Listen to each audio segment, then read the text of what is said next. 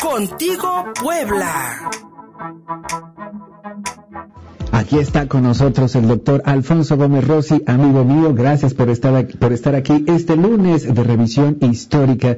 Y vamos a echar Vamos a echar vuelta 100 años atrás para recordar qué pasó en 1918 con esta pandemia de la llamada gripe española, que pues también reveló muchos defectos de los gobiernos de la época. Sí, es muy interesante. Ahorita estamos hablando de la censura de la prensa, ¿no? Exacto. Y una de las primeras cosas que tenemos que comprender es el contexto histórico de la influencia española. Y una de las primeras cosas que debemos recordar es que los países estaban en guerra en ese momento, ¿no? Era movilizar sus tropas de, de Estados Unidos hacia el frente europeo. Esto ocurre al mismo tiempo que Rusia se declara eh, vencido por los alemanes. ¿no? Entonces los alemanes concentran todas sus fuerzas en el frente francés, en lo que se conoce como la ofensiva de Ludendorff. ¿no?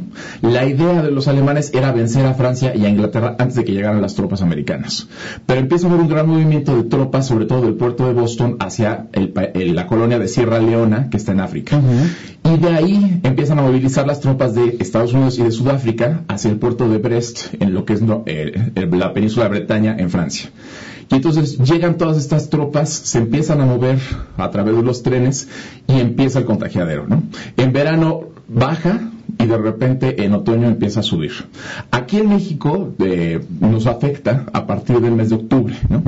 Llega al puerto de Veracruz un barco que se llama el Alfonso XIII, que viene de España, y se, el, gobierno, el gobierno mexicano decide que no bajen la tripulación hasta que se cumpla con la cuarentena. Pero en la frontera norte hay otro problema, porque para septiembre en el estado de Texas empieza a haber los síntomas de la influenza. La ciudad más grande de Texas en ese momento era San Antonio.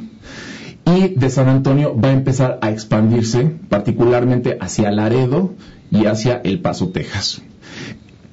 Los historiadores no están, no están seguros de por dónde entra. Generalmente se asume que iba a ser por Laredo, pero Venustiano Carranza cerró el puerto eh, del tren entre Laredo y Nuevo Laredo. Pero en El Paso era mucho más complicado. El Paso tenía un fuerte que era el Fuerte Bliss, a donde van llegando soldados que vienen de Europa. El Fuerte Bliss es importante en la Ciudad de México también porque de ahí se planeó la expedición punitiva en contra de Pancho Villa. Bien.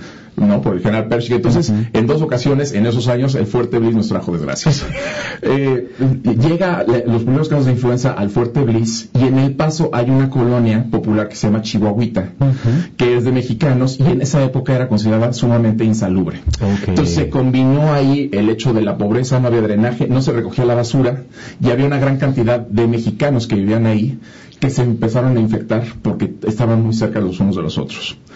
De ahí cruza a Ciudad Juárez y en Ciudad Juárez empieza la, pandemia a hacerse más fuerte, pero llega a Torreón y es ahí donde explota. Ah, mira. En Torreón más o menos se calcula que murieron mil personas y fue de los lugares más afectados y de Torreón fue donde se expandió hacia la Ciudad de México. Es un cruce ferrocarrilero Torreón. Exactamente. Y fue precisamente por el ferrocarril. Exactamente. Los soldados, los, el servicio postal, los telegrafistas, los ferrocarrileros, todos ellos contribuyeron para que este, se expandió. Exactamente. Y entonces empezamos a ver que las minas dejan de, producir en México, las minas de carbón para el tren, eh, dejan de producir porque los niños empiezan a enfermar. No tenemos una cifra exacta de cuánta gente murió. Recordemos que en México estaba pasando. Había terminado oficialmente la Revolución Mexicana en 1917, pero, la realidad es que el país seguía muy inestable. Claro. Llega a la Ciudad de México y entonces ahí empezamos a ver casos de personas que se empiezan a enfermar de manera dramática, ¿no? Pueblos enteros empiezan a, a perder personas. En la Ciudad de México se empieza a morir muchísima gente. Tanta gente que a veces había colas de personas que estaban esperando a que pasaran a recoger los cadáveres, los féretros de las personas, Y aquí en Puebla se va a dar de manera violenta, Se considera que más o menos murieron 54 mil personas en Puebla. en esa época se hablaba que en Puebla había 20 veces más muertos que en la Ciudad de México. Válgame Dios. Y aquí nos gobernaba en ese momento un amigo de Venustiano Carranza que se llamaba Alfonso Cabrera, que al principio se quiso informar, pero solamente mostró la ineficiencia del gobierno. ¿no? no pudo realmente ayudar a las personas y la única medida que tomaron para que la gente no se asustara fue que los tranvías que llevaban los féretros al panteón municipal o al panteón francés les pusieran tablas para que la gente no pudiera ver los ataúdes. Pero eh, esa fue la medida del gobierno. Mira nada más. Ocultar. Exactamente. Ocultar. Exactamente. Entonces lo que hizo la sociedad civil fue que la gente bien de ese momento organiza la Junta Central de Caridad. Mm. encabezada por el, el, cónsul francés en Puebla que era Fermín Besnier, ¿no? Fermín Besnier junta a una serie de empresarios y entre ellos empiezan a juntar dinero para poder ayudar a las personas pobres. eh, más o menos juntaron 54 mil pesos en ese momento. El que más donó fue William Jenkins, de acuerdo a la historia de Andrew Paxman, que dona 3 mil pesos. Y lo que hacen ellos es implantar medidas de salubridad en toda la, en toda la ciudad.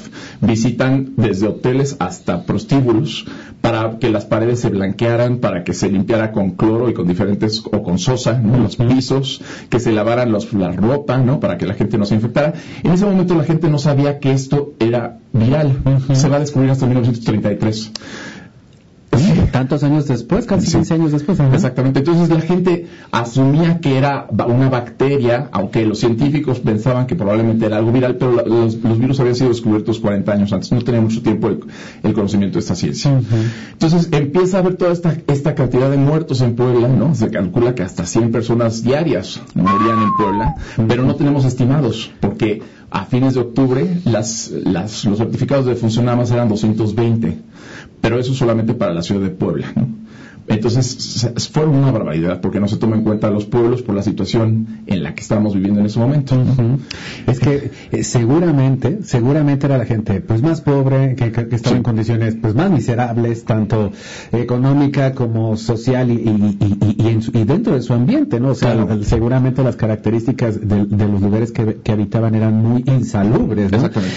Y este, esta, esta resistencia de los gobiernos pues a decir, ah, no había esa capacidad, menos no, no. en México, ¿no? No, en ese momento acabamos de terminar la Revolución Mexicana, apenas estábamos es que saliendo adelante. No vale nada la vida, pues.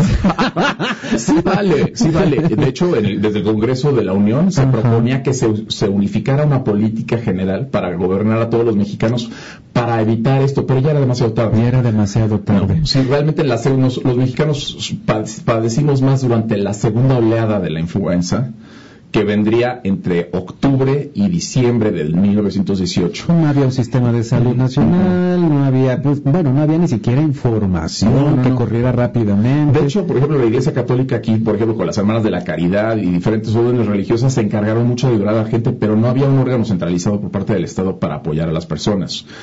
Eh, eh, podemos criticar al gobierno actual eh, muchas cosas, pero ha manejado mucho mejor la pandemia de lo que lo manejaron hace cinco no, pues años. Es que no, había, ¿no? no había manera, sí. no había manera. Lo que sí puedo hacer una comparación es que don Venustiano Carranza sí, se, sí le interesó por lo menos contenerla, que, que, no que no entrara a las fronteras, lo cual no sucedió en este país.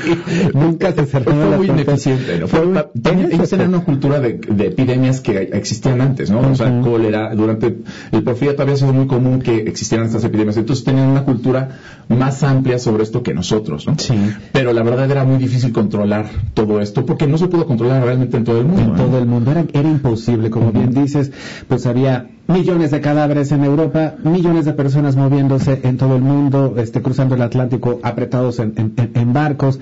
Era completa y absolutamente difícil para el mundo poder contener algo, pero pero es que no, ahí está la experiencia, ahí está la experiencia y sobre todo el hecho de que esto no se debe ocultar. Exactamente. Porque sí. esas, esas tablas en las carretas para que no se vieran los, los ataúdes, en los tranvías, perdón, para que no se vieran los ataúdes, pues es un poco también ocultar las cifras ahora. Aunque te las den a las 7 de la noche, en realidad no sabemos no corresponden las cifras Nunca. que da el doctor López Gatel con las cifras que dan los estados, ¿no? Bueno, varía, ¿no? Sus interpretaciones son mucho más optimistas. Son muy optimistas. Exactamente, son muy optimistas, pero pues la realidad es que ya tenemos más de 73 mil personas muertas, casi 74 mil. Eh, con la gran pandemia de aquí en México se calcula que fallecieron 350 mil personas, lo cual es una barbaridad. 350 mil Generalmente se contabilizan con los muertos de la revolución, que fueron 2 millones de habitantes. Pero 350 mil personas es mucho.